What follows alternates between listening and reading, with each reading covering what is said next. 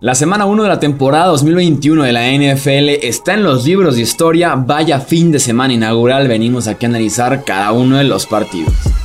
Hablemos de fútbol. Hablemos de fútbol. Noticias, análisis, opinión y debate de la NFL con el estilo de Hablemos de fútbol.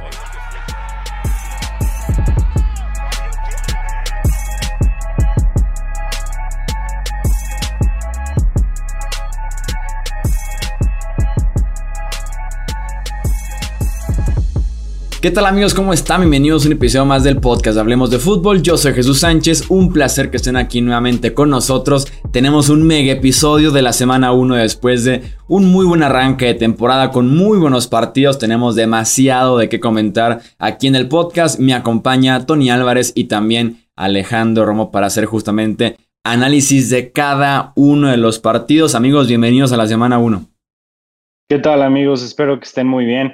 Les mando un fuerte abrazo y bueno, ahora sí que para mí bienvenido a la semana, a la temporada del NFL, ¿no? De, que no pude estar en la previa, pero pues muy, muy feliz de, de esta semana que realmente tuvimos una calidad de juegos verdaderamente altísima.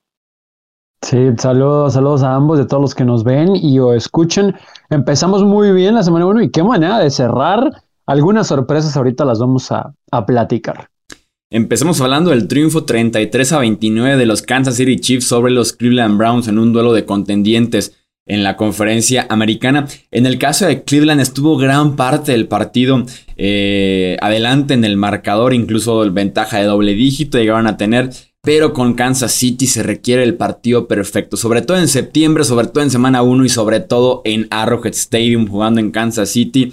Eh, y los Browns no pudieron entregar, sobre todo en el cierre del partido, ese partido inmaculado, ¿no? Con un fumble de Nick Chubb que le permite a Kansas City anotar tres puntos por ahí de medio campo. Y después un error en el despeje que le entrega a Kansas City la bola prácticamente en zona roja, que de ahí sacan un touchdown. Por ahí son las diferencias, esas dos jugadas en que los Chiefs vinieran de atrás, además de que Patrick Mahomes, Mr. Septiembre, nueve remontadas de 10 o más puntos marca de 10-0 en septiembre, 35 touchdowns por 0 intercepciones en este mes.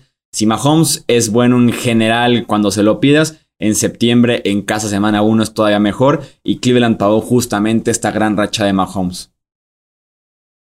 Justamente no lo pudiste decir mejor y realmente si jugar a los Chiefs es difícil, como lo acabas de decir, en septiembre es prácticamente imposible jugar contra ellos y el margen que tienes para ganarle a ellos, el margen de error que tienes para poder vencerlos es mínimo. Lo vimos con los Browns, los vimos en una primera mitad súper agresivos, con la mentalidad de no les vamos a ganar a los Chiefs con goles de campo, solamente con touchdowns. Bueno, ¿qué hacen en el primer drive? Se la juegan en cuarto y corto. ¿Qué hacen en el, y, y terminan touchdown? ¿Qué hacen en el segundo drive? Se la juegan en cuarto y corto y vuelve a terminar en touchdown. Entonces, pusieron, digamos, una, eh, pusieron un ritmo muy ofensivo que se veía muy bien. Sin embargo, para la segunda mitad, como que les faltó combinar un poco más el juego terrestre, que les ajustaron bien los Chiefs. Pero creo yo que para esa segunda mitad, eh, el no haberse establecido de una manera, eh, digamos, de una manera terrestre para, para estar ganando yardas y quemando tiempo cansando a la defensiva. Eso fue la diferencia, eso fue lo que no los dejó ganar el partido. Y pues bueno, tenemos el resultado, ¿no? Un error, perdieron. Sí, ese, fue el problema y creo que sí da un poquito de coraje, no porque sea fan de Browns o algo en contra de Chiefs, pero que los Browns tienen a todos los elementos para poder vencer a Kansas City, ¿no? Y lo vimos desde el juego de playoff del año anterior, pero por errores de ellos mismos terminan pagando las consecuencias. Hay que, creo, resaltar también el juego de Patrick Mahomes, que digo, voy, voy a lo obvio, pero e, él es, él es Chiefs, ¿no? Por, por él eh, regresan en los juegos, más allá de los errores de los Browns. La verdad es que caminó la ofensiva, sobre todo en la segunda mitad, cuando tenían que anotar rápido y constantemente. Y al final manejaron también los tiempos, lo que quedaba, el reloj, etcétera. Y le tenemos que dar una palomita a los Chiefs porque por este tipo de razones, por este tipo de motivos y juegos, pues el camino al Super Bowl tiene que pasar por Kansas City, ¿no? Sí, no, y al final de cuentas los Chiefs se pudieron haber comido 29 puntos en tres cuartos, una cantidad altísima, Pero en el cuarto cuarto fueron tres posiciones de Cleveland, tres y fuera, que fue el se despeje que después eh, reciben el balón adentro de zona roja, eh, después otro tres y fuera, y para cerrar eh, cinco jugadas y Mayfield interceptado, que Mayfield dice que iba a la lateral ese pase, pues se quería deshacer ya de ese balón para la siguiente jugada, se queda corto porque le están pegando por detrás interceptado Mayfield. El partido prácticamente se acabó ya con esa jugada. Bien la defensiva de los Chiefs fajándose para poder sacar eh, un triunfo bien, bien apretado ahí sobre la hora en contra de un gran, gran equipo de Cleveland que tiene todavía sus detallitos para poder estar tal vez a la misma altura de estos mismos Kansas City Chiefs. Eh, seguimos con el Chicago en contra de Los Ángeles el domingo por la noche, victoria 34 a 14 de los Rams, Tony, en un excelente, excelente partido de Matthew Stafford debutando en Los Ángeles. Lo dijiste, ¿no? Eh, te gustaba como para que fuera paliza y, por bastantito.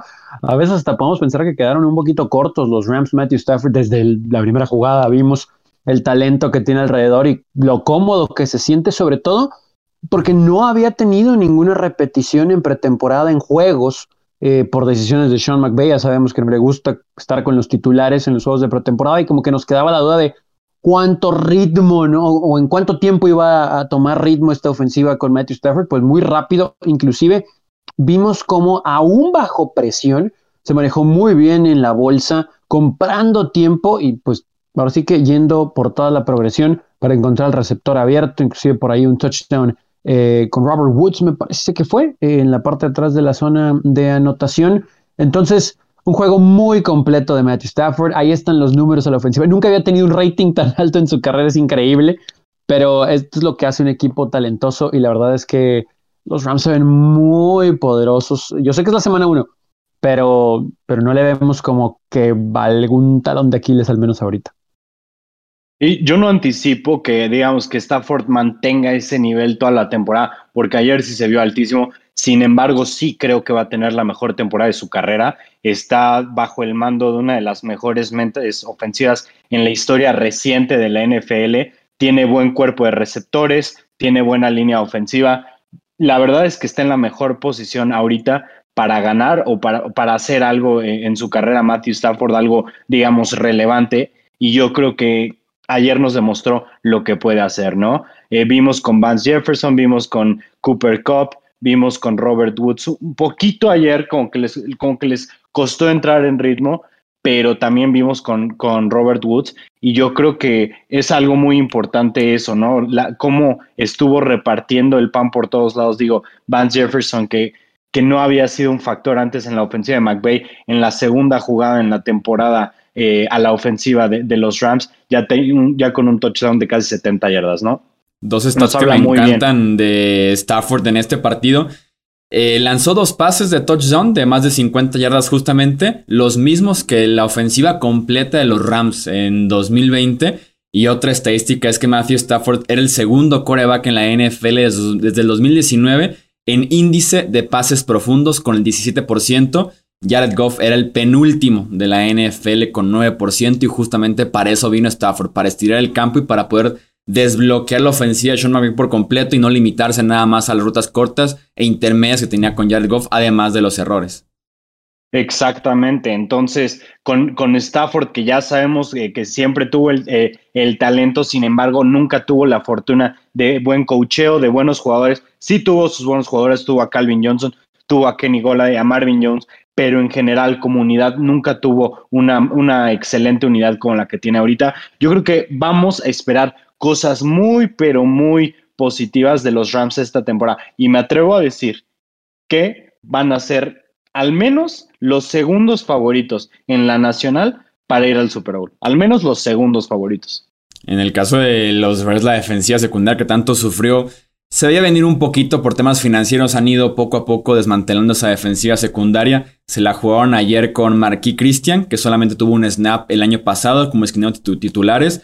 Con Kindle Builder, que tuvo 136 snaps la temporada pasada. Y Jalen Johnson como corner número uno, que fue el esquinero 84 según PFF en 2020. Se veía venir un poquito el desastre de Chicago y ni se diga en el caso de la ofensiva, sobre todo aérea. Hablemos del Bills en contra de los Steelers. Los Steelers con la gran sorpresa en la conferencia americana, por lo menos yendo a Buffalo y ganando 23 a 16, Romo.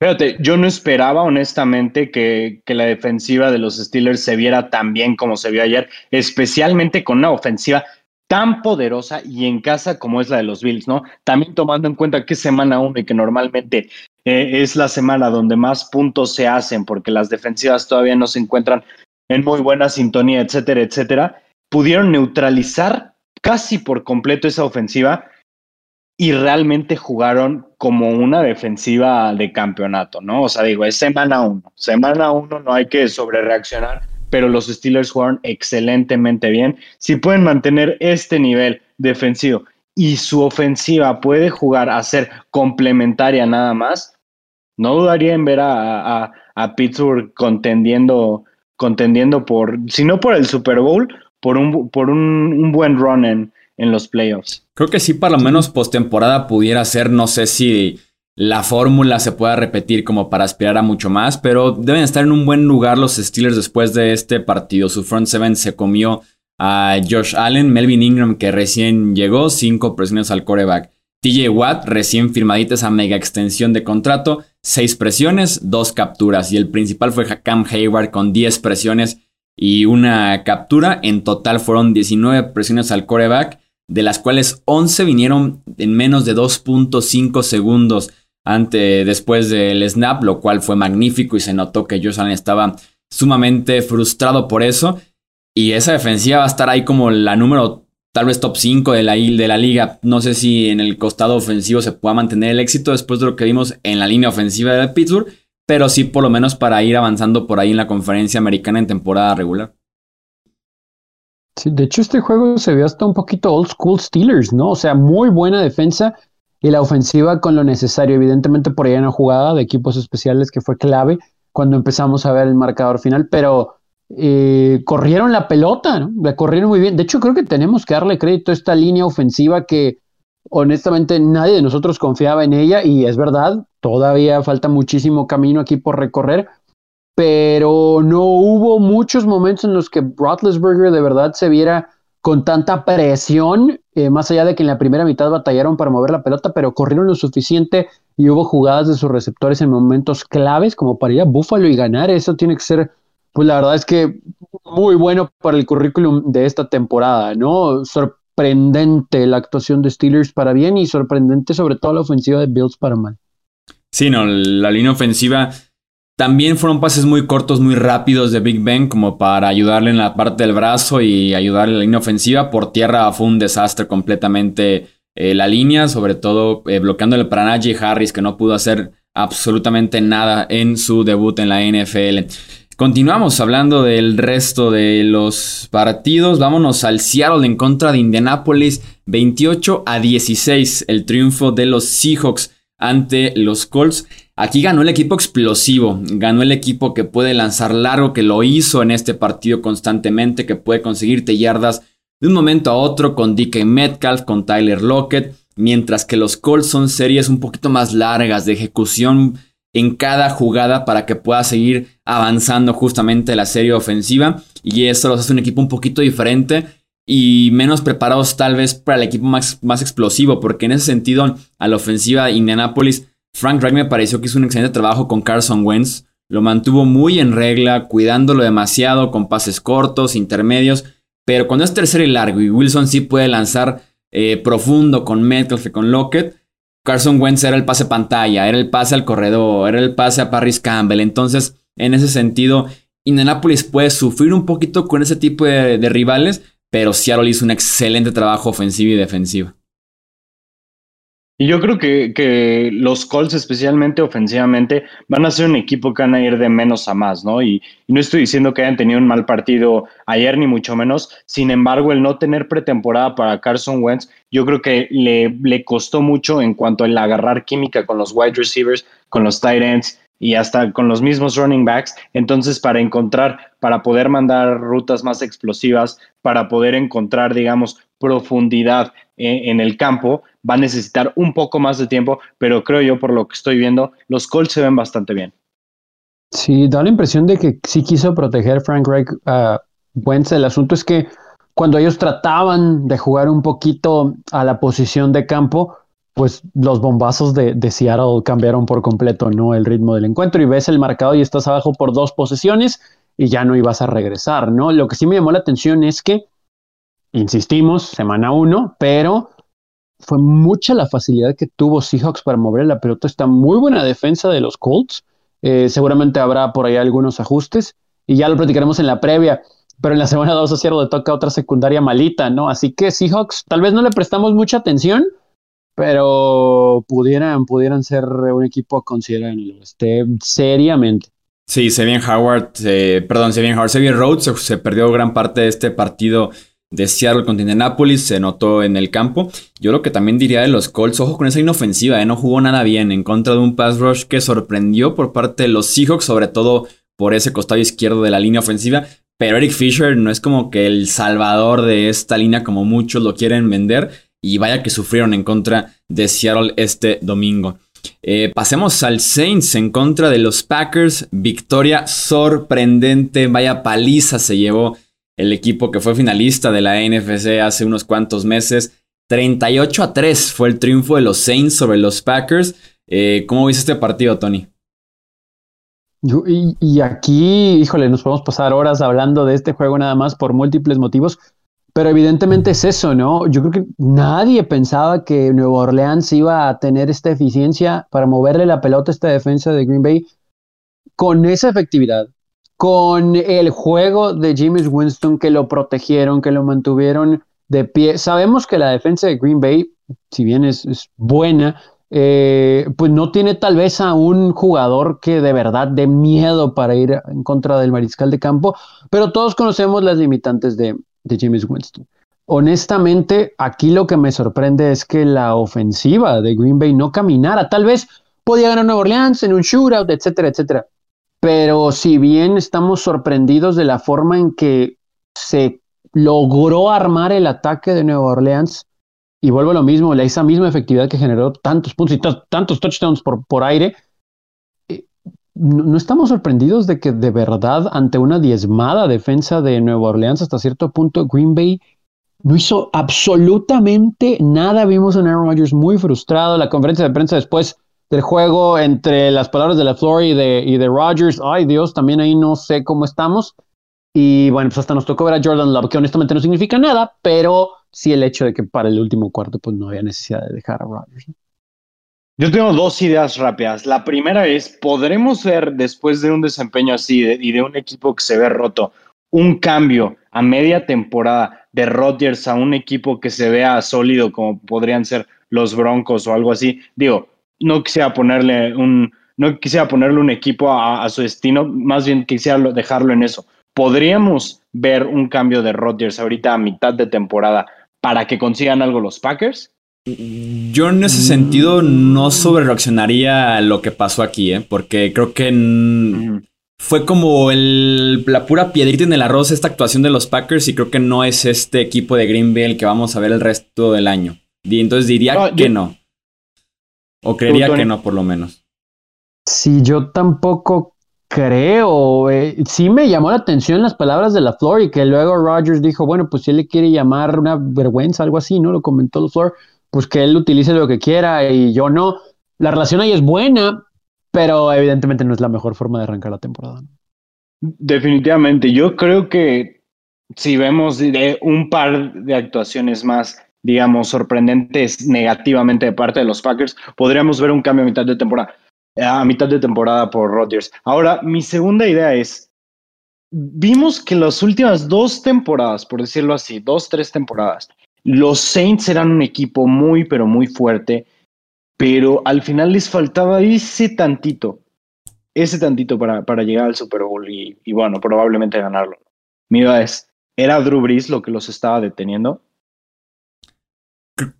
Creo que sí un poco y creo que sí se llegó a comentar el hecho de que lo corto que pasaba, el hecho de que ya no podía atacar para nada la parte profunda, limitaba mucho la ofensiva.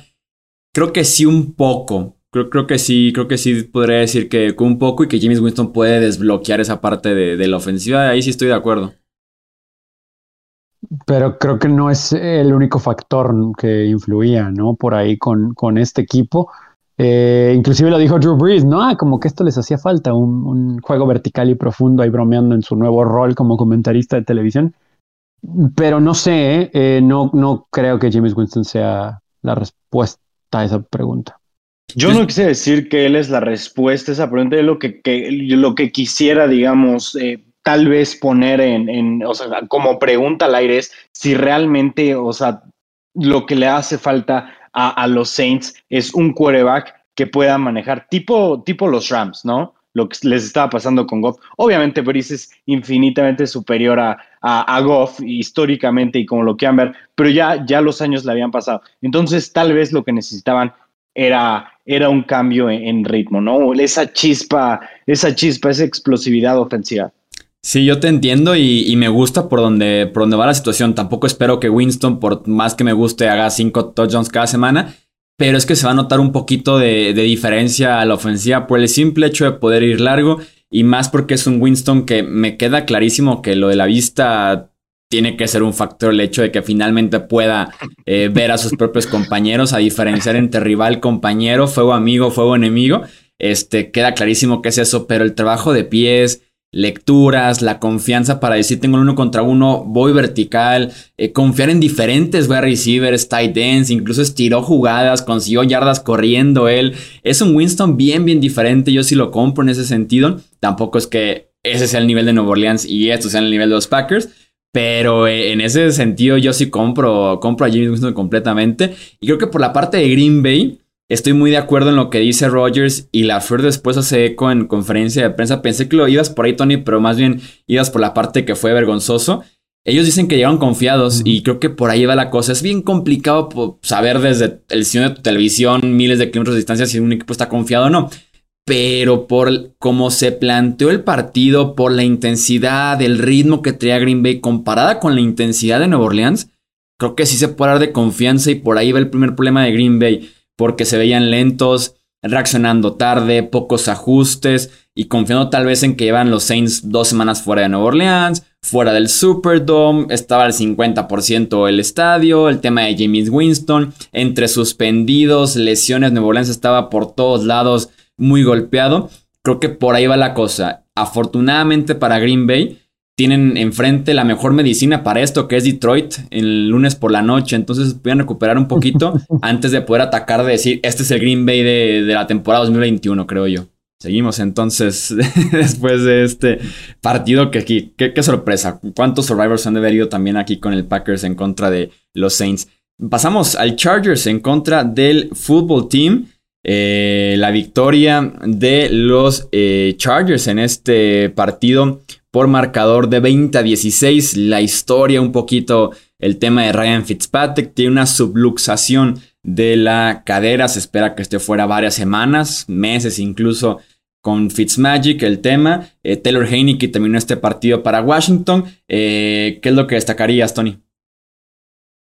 Bueno, primero es una pena, ¿no? Para el equipo del fútbol team, porque no estoy diciendo que Chargers no hubiera salido con el triunfo, pero evidentemente las cosas cambiaron, aunque que en el segundo lapso movió la pelota. Pero yo destaco la línea ofensiva de los Chargers. Eh, la verdad es que neutralizaron la presión que podía poner el fútbol team, concretamente eh, Chase Young. Primero con eh, Brian Buluaga, salió lesionado y su reemplazo lo hizo bastante, bastante bien. Qué pena lo de Buluaga, pero bueno, esperemos que no sea nada de cuidado, según reportes, estaría pronto de regreso. Y el hecho de poder capitalizar con las oportunidades que tuvieron los Chargers, algo que batallaron para hacerlo el año anterior, palomita para Brandon Staley también. Y aunque por ahí hubo un par de momentos raros, un fumble que se le marca a Justin Herbert y al final touchback que muchos coincidían que no era, y luego una intercepción muy mala, la verdad, de, Herbert, que después los Chargers pueden recuperar la pelota por un fumble y anotar se cerró el juego, que eso no se conocía con Anthony Lee, ¿no? Así que hay muchas cosas positivas. Keenan Allen, Mike Williams. Eh, es un buen inicio para los Chargers. Qué bien jugaron sobre todo los wide receivers en la segunda parte de los Chargers, ¿no? Y Justin Herbert que decía voy a confiar más en Mike Williams, sin duda alguna lo hizo, sin duda alguna que va a confiar más en Williams en que pueda hacer esa recepción complicada que es la especialidad. Y aparte, otra vez, qué bien bajo presión Herbert, sobre todo en tercera oportunidad. 13 de 16, 160 yardas, un touchdown en tercera oportunidad Herbert. Ni parece de segundo año. Estoy completamente de acuerdo. Herbert es una superestrella. Y a pesar de que las estadísticas no lo digan, porque le soltaron siete, siete pases, entre ellos dos pases de anotación, es, o sea, te, habla mucho, ¿no? Realmente creo yo que Justin Herbert es el futuro de la NFL. De, definitivamente se ha visto, puede hacer cualquier tipo de pase, bombas, tiene, tiene mucha inteligencia para lecturas, no forza errores, es, es definitivamente uno, de, uno de los mejores quarterbacks eh, eh, hoy en día. Yo creo que ya es uno de los, de los 10 mejores quarterbacks que hay en la NFL. Y pronto, probablemente esta temporada, probablemente la siguiente, pero lo veremos siendo un top, un quarterback top 5. Lo que yo quisiera resaltar de este partido es Rashon Slater. Qué partidazo tuvo eh, el tackle de primera ronda de los Chargers. De verdad que hizo a su hijo, a Chase Young prácticamente, y, lo que le pusieron enfrente, un verdadero partidazo, se veía venir desde la cobertura del draft, se dijo que iba a ser uno de los mejores picks y lo está haciendo. Y me encanta porque Slater tuvo eh, lo que mencionas contra Chase Young, es otro buen partido contra Chase Young, ¿no? Que cuando hablábamos de Slater antes del draft, destacábamos siempre cuando enfrentó a Ohio State, que a Chase Young lo dejó con cero capturas, cero presiones, cero golpes al coreback. Lo vuelve a hacer ahora en la, en la NFL. Para cerrar rápidamente el tema del, del fútbol team, lo que pasó con Fitzpatrick. Desde que Kirk Cousins salió del equipo después de la campaña 2017, los corebacks que han iniciado partidos para Washington son Alex Smith, Josh Johnson, Colt McCoy, Mark Sánchez, Case Keenum, Dwayne Haskins, Kyle Allen, Ryan Fitzpatrick y este domingo eh, Taylor Heineke. Es, brutal, está como una maldición que tenga esa posición de quarterback de Washington porque no encuentran una respuesta desde hace varias, varias temporadas. Sí, y por una o por otra razón. Tal vez fue la forma en la que trataron a Kirk Cousins, ¿no? De etiquetarlo dos veces y después perderlo como si fuera tan sencillo encontrar otro quarterback. Que eso fue lo que al final de cuentas hicieron con Cousins. Pues sí, mucho tiene que ver eso y, y realmente es que pues, la, la, verdad en esta liga y especialmente si no lanzas los dardos en el draft, pues va a ser más difícil que de las obras de otros equipos puedas encontrar a alguien estable para, para estabilizar tu franquicia. Seguimos entonces con la ronda rápida de partidos de esta semana 1. El triunfo de Arizona 38 a 13 frente a Tennessee. 5 pases de touchdown de Kyler Murray, 5 capturas de quarterback de Chandler Jones. Páguenle a ese hombre lo que pida. Lleva rato queriendo un nuevo contrato y se lo está ganando por lo menos después de la semana 1. Cuatro de ellas fueron en contra de Taylor Lewan, que venía regresando un desgarre de ligamento anterior cruzado de la rodilla. Se veía lento, se veía sin reacción a los movimientos. Eh, Julio Jones tuvo un debut bastante calladito, 3 para 29 fue apenas lo que hizo, aparte de un costosísimo foul personal en tercera y una cuando el partido todavía estaba muy al alcance de Tennessee. Y por cierto, a la defensiva de los Cardinals, excelente el partido de Seven Collins como linebacker novato. Y bienvenido a la NFL, finalmente Isaiah Simmons que interceptó a Ryan Tannehill, también tuvo un muy buen partido esta dupla de jóvenes linebackers en Arizona. Seguimos con el San Francisco en contra de Detroit, 41-33 ganaron los 49ers. Platícanos de este partido, Tony. Pues la historia, al menos al inicio, eh, podemos decir que fue la ofensiva de 49ers. Jimmy G con una muy buena actuación.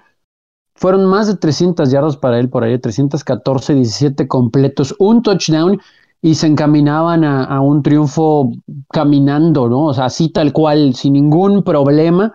Eh, el juego terrestre tenemos que decir que fue buena la actuación de Eli Mitchell, más de 100 yardas, un touchdown también, pero el problema es con Raheem Mostert, ¿no? Otra vez, otra vez hay una situación de lesión ahí, va a estar fuera y esto le pega sin duda alguna, aunque la defensa se vio como creíamos que se iba a ver, sobre todo ante un equipo malo y que iba a batallar. El asunto aquí es que pues esa misma defensa se relajó bastante y hubo juego en el último cuarto, concretamente en eh, los últimos minutos y terminó siendo de una posesión y por poco y los empataban, pero pues los 49ers lograron ganar 41 a 33. No sé si esos garbage points de Goff y compañía sirvan como para decir, ah, sí hay con qué construir, sí hay con qué mover la bola, sobre todo por lo que decías ahorita que pues el próximo Monday Night van contra unos enojados Packers. Si Raheem Mostert fuera ocho semanas, y pues tenemos que mencionar también Jason Berrett, el esquinero número uno de San Francisco, desgarre de ligamento anterior cruzado de la rodilla, se quedan sin esquinero, ya firmó Drake Kirkpatrick, se habla tal vez de Richard Sherman cuando estamos grabando este podcast. Eh, Beret, que es, un, que es un nombre muy, pero muy comentado en este podcast, Romo. Eh, sí, pues sí, lo hemos hablado muchas veces. Un tipo con mucho talento, sin embargo, y desafortunadamente no tiene el físico necesario para jugar en, la NFL, ¿no? Simplemente eh, su cuerpo no, no, no resiste eh, el tipo de impactos que, que, son en la NFL y pues, eh, por ejemplo, en cuestión de, de, los ACLs, que es de lo que más ha sufrido en su carrera, pues realmente es mala suerte más, más genética, que simplemente no está, no está hecho para esto, pero nos vamos al partido de Miami contra Patriots, ¿no? Sí, seguimos con la victoria eh, apretadísima 17 a 16 en Miami sobre Nueva Inglaterra. Y, la historia de ese partido fue el, el, primer inicio de Mac Jones, que por cierto se vio bastante bien, se movió muy bien en la bolsa de protección, no cometió errores más que en la primera jugada se puso nervioso e hizo un pase hacia atrás que azotó en el suelo.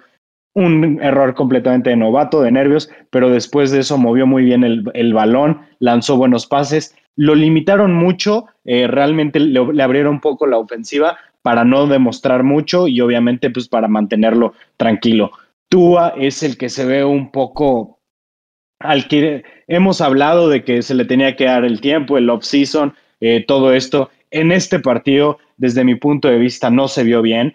Realmente lo único que estaba completando eran slants, eh, ruta cero y tuvo un pase largo, pero fuera de eso, extremadamente conservador. Siguen sin quererle abrir el playbook a Tua y eso es algo preocupante. Ganaron los Delfines eh, gracias a, una defensiva que se dobla pero no se rompe. Muy, muy bien en, la parte de los turnovers los Delfines. Lo que me sorprendió de este partido, para que nos platiques, siguen sacando a Tua Tongo Bailoa por momentos, ¿no? Jacoby Brissett entró por ahí para un par de jugadas de diseño y si yo creo confías al 100% en Tua, ni de broma sale en algún punto del partido, ¿para qué insistir con Jacoby Brissett ahora que ya no está Fitzmagic? No, pero esto, esto, es, esto es distinto, porque fíjate, era más como un paquete wildcard, porque no estaba, no, no, lo, no pusieron a, a Brissett a lanzar, sin embargo es un cuerva que puede lanzar, entonces puede ser utilizado como señuelo, pero lo utilizaron más para tercera y una, o creo que sí, lo utilizaron en una segunda y segunda y corto y en una tercera tercera y corto también. O sea, no, no fue como que lo utilizaran así como de paquete así de no, tú, tú no puedes manejar este tipo de jugadas. Yo creo que protegen a su quarterback que me parece eh, positivo, sobre todo por el problema que tuvo en, la, en la cadera, este, y quieren utilizar, digamos, con lo que vimos hoy con Las Vegas y, y Mariota, ¿no? O sea, tienes un quarterback más móvil que otro, pues le vamos a meterlo y vamos a ver qué, qué podemos sacar ahí como de sorpresita. Pasamos al triunfo 27-13 de los Broncos contra los Giants. Destacar que Jerry Judy va a estar fuera de 4 a 6 semanas por esguince de tobillo, pero se veía un poquito más serio cuando pasó la lesión en el campo. Estaba teniendo un muy buen partido Judy. Retomando lo que mostró, creo yo, toda la pretemporada. Eh, T. Bridgewater, el osito Teddy, también de un muy buen partido. Tuvo un bombazo por ahí de 50 yardas a KJ Hamler solito en la zona de touchdown que le dejaron caer, pero después tuvo otro touchdown en el que escapó de la presión se quitó un defensivo así como si fuera Lamar o tipo Mahomes, pero versión muy barata. Y pegado ya a la lateral encontró a su tight end en cuarto y gol para el touchdown. Tuvo un muy buen partido de verdad. Von Miller, bienvenido de regreso a la NFL. Seis presiones, dos capturas en contra de Daniel Jones. Y justamente hablando de Jones, iba bien. Tuvo una muy buena primera mitad, súper controlado, muy eficiente, soltando muy rápido la bola pero tuvo un fumble ya en el tercer cuarto en la yarda 15 de los Broncos, en el que prácticamente se sentía como que esa iba a ser la jugada que al final iba a marcar la diferencia, que el partido estaba cerrado y que esa la jugada lo separó al final de cuentas y así fue. 49 intercepciones o fumbles de Jones desde que llegó a la NFL en 2019. Eh, Sacón, si se preguntan qué pasó con Sacón, sí jugó, pero nada espectacular, solamente 11 toques de balón, 10 acarreos y una sola recepción. Em, platícanos, Tony, del Baltimore en contra de Las Vegas, que fue un partidazo el lunes por la noche, 33 a 27 en tiempo extra, el triunfo de los Raiders. Qué, qué jueguito, de verdad. Honestamente hubo ratos donde pudiéramos argumentar que fue un duelo que nadie quería ganar, sobre todo en tiempo extra, pero terminó siendo muy entretenido, ¿no? Tal vez no tan bien jugado, vimos por ahí algunos fumbles, eh, Lamar Jackson, que sabemos que iba a vivir y morir por, por esto, pues desde siempre ha sido así y seguramente sigue en esta temporada porque de él dependen los Ravens. Eh, cuando parecía que podían mandarle juego a la congeladora en el último cuarto, pues no, no sucedió. Y después intercambiaron puntos en los últimos minutos y terminamos con un juego, bien dices, en tiempo extra, donde nuevamente parecía que los Raiders iban a sacar el triunfo. Viene una intercepción después de un mal pase que pega en el casco de un defensivo en zona anotación. La toma Baltimore. Parece que los Ravens van a encaminarse a un triunfo. Y después viene ahí otro, otro fumble de Lamar y los Raiders ya simplemente se acomodan para ganar con un pase largo de Derek Carr que se ha visto nuevamente preciso. Tenemos que darle eso a Derek Carr. Por ahí voló a un receptor, pero 34 de 56, 435 yardas, dos touchdowns y esa intercepción mencionada me parece que eso es bueno para los Raiders, pero también si van a depender de que lance 50 veces la pelota, va a ser complicado ganar. Eventualmente esto, esto lo va a alcanzar. Lamar Jackson, 19 de 30 para 235 yardas y un touchdown por tierra, 12 carreras, 86 yardas. Tal vez palomita el involucrar por necesidad al novato Tyson Williams con un touchdown. También la Davis Murray, quien fue firmado y activado hace unos días con un touchdown. Pero creo que aquí los dos equipos no solamente se neutralizaron, muchachos, sino que también explotaron la debilidad del rival. La secundaria de los Ravens se vio mal en contra de este equipo de los Raiders. Y del otro lado, los Raiders, más allá de que creo se fajaron en momentos claves, eh, pues contra este esquema de, Baltimore es difícil detenerlos, ¿no? Sí, esa línea de los Raiders tiene cierto potencial con Max Crosby que dio un partidazo. Eh, Cincinnati también en tiempo extra venció 27 a 24 a Arizona Romo. Sí, un partidazo de Joe Burrow. Vimos a llamar Chase sacudirse todas las dudas de si podía cachar después de una bomba preciosa, por cierto, de Burrow. Y realmente vimos un equipo de Minnesota al que le costó muchísimo iniciar la temporada, ¿no? O sea, y a lo que voy es a que se tardaron una mitad en darse cuenta de que estaban jugando y hasta la segunda mitad prácticamente fue cuando se pusieron las pilas, empezó a caminar la ofensiva, Kirk Cousins empezó a mover el balón, digamos, después de sus pasecitos de 4 o 5 yardas y fue suficiente para, llevarlo, para llevar al equipo a, tiempo extra. Sin embargo, eh, por X o Y razón, un turnover por ahí puso a los Bengals en, una, en una, posición de, eh, de, tener, de tener la oportunidad del triunfo. Joe Burrow cambió la jugada en la línea, fue contra las indicaciones que le dio su coordinador ofensivo y mandó la jugada que los puso en territorio de gol de campo para cerrar el partido. Ya se empiezan a ver los flashes del ex primer pick global, ¿no? Sí, ese turnover, un fumble de Dalvin Cook en la 37, en la última serie de Minnesota ya en tiempo extra. Muy cerrado, ¿eh? El de los fumbles más apretados que yo creo que de toda la semana. Eh, pasamos al triunfo de los Panthers frente a los Jets de Nueva York por marcador de 19 a 14. Eh, obviamente la revancha de Sam Darnold completó. 3 de 5 para 110 yardas, touchdown en pases de 20 más yardas. Fue efectivo en ese sentido. Darnold yendo largo en este esquema de Man Rule. Eso sí, rutas intermedias 0 de 6. Eh, Darnold tiene que trabajar en ese sentido. McCaffrey, excelente regreso. 171 yardas totales en 27 toques de balón. Bienvenido de regreso. Se te extrañó Christian McCaffrey en la NFL.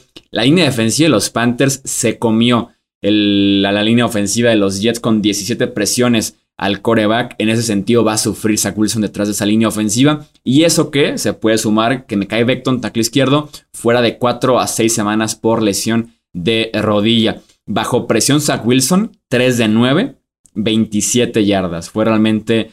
Eh, la pasó mal, la pasó mal bajo presión, algo que nunca vivió en BYU porque su línea ofensiva era de las mejores en esa conferencia, que es un nivel un poquito inferior eh, en el fútbol americano colegial. Y por cierto, también el novato Elijah Vera Tucker, que también llegó en la primera ronda, tuvo su momento de bienvenida a la NFL. Eh, seis presiones, incluyendo una captura de coreback. Así que en general, esa línea ofensiva de los Jets jugó bastante, bastante mal en el triunfo de los Panthers. Jacksonville perdió también Trevor Lawrence su primer partido en la NFL 37-21 ante los Houston Texans, Tony. De aquí pues, no esperábamos el juego así, aunque tal vez debemos de irnos con el hecho de que por experiencia, veteranos, etcétera, pues Houston sacó el juego así, ¿no? Eh, Tyrod Taylor tuvo una muy buena actuación en el eh, duelo del eh, domingo. Lo vimos, ahora sí que creo por primera vez en su carrera, tal vez no bajo las condiciones que creíamos que se iba a dar, pero sí con los controles al 100%, ¿no? Porque inclusive en Buffalo pues, se le veía como un quarterback de transición y ya conocemos el resto del camino en Cleveland y en Chargers 21 de 33, 291 yardas y dos touchdowns.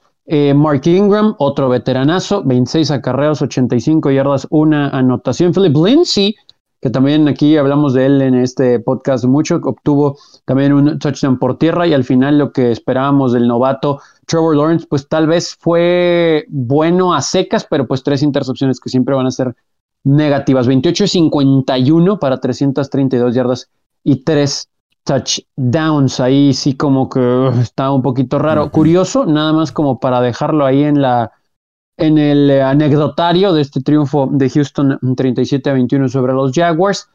Es eh, la primera vez desde el 2010 que un equipo coachado por Urban Meyer se va al descanso con un déficit de 20 puntos o más, ¿no? Y tiene que ser en la NFL en contra de los Tejanos de Houston, que pues ya hemos visto memes y burla además, pero, pero bueno, creo que también debemos comprender que pues es un equipo muy joven de Jacksonville. También por ahí leí la estadística que es la primera vez en la carrera de Urban Meyer que tiene récord perdedor en colegial y en NFL desde sus épocas en que inició en colegial y pues ni se diga en la NFL. Yo insisto que Meyer no es un head coach de la NFL y creo que la va a pasar bastante mal con Jacksonville. Em, cerramos ya nada más último partido, Filadelfia 32 a 6 sobre Atlanta, Romo. Eh, una grata sorpresa para los fans de Filadelfia en ver la manera en la que pudo mover el balón Jalen Hurts, ¿no? Y de que se pudo estar conectando Travis Fulham, este Devonta Smith también por ahí, vimos a Dallas Gethert, Vimos al primera ronda del año pasado, se me acaba de ir el nombre. Jalen Rigor. Este, Jalen Rigor también lo vimos un poco. Y también vimos a Miles Sanders, ¿no? Vimos una combinación de jugadores explosivos de los que se ha esperado algo en, en, en, esa organización y los vimos desempeñar bastante, pero bastante bien. Una sorpresa muy grata realmente que Nick Siriani saliera con un con un plan de juego tan pero tan concreto en cuanto a la ofensiva, de verdad se lleva a una de las estrellas de la semana, que por cierto hay que mencionar que todos los head coaches novatos, este, no hablando de, no hablando de novato en la NFL, sino head coaches novatos, se llevaron el triunfo esta, esta semana, ¿no? Y bueno, yéndonos rápido a los Falcons, se vieron muy mal, utilizaron un poco a Kyle Pitts. Yo honestamente estaba anticipando un juegazo de Pizzi. Igual, y bueno, igual y no un juegazo, pero sí unas 70, 80 yardas y un touchdown de, de ver a Arthur Smith en la manera en la que utilizaba a John Smith, en, en tener un Tyrant atlético y encontrar las maneras de darle el balón. Sin embargo, no fue el caso. Matt Ryan jugó muy mal. La línea ofensiva de los Falcons no fue buena. Mike Davis como corredor uno, no estoy seguro, no jugó mal, sin embargo, un poco gris la situación. Mal, mal los Falcons, muy bien Eagles, muy bien Jalen Hurts. Yo creo que van a ser, o sea, bueno, esta semana no quiero reaccionar, pero pueden ser una grata sorpresa para la NFL esta temporada. Sí, McDavis con el marcador en contra Falcons se olvidó completamente de él creo que va a pasar muy, muy seguido con esa defensiva. Hasta aquí dejamos entonces este repaso de la semana 1. Platíquenos en comentarios qué creen que fue lo mejor, lo peor de esta primera jornada de NFL y recuerden que Regresamos a final de semana para comentar el Thursday Night Football y también hacer la previa ya de la semana 2 de la NFL. Links están aquí abajo en la descripción de YouTube y también que nos puedan seguir en Twitter, Facebook e Instagram. Nos encuentran como Hablemos de Fútbol. A nombre de Tony Álvarez, de eh, Alejandro Romo, yo soy Jesús Sánchez y eso es todo por este episodio. Gracias por escuchar el podcast de Hablemos de Fútbol.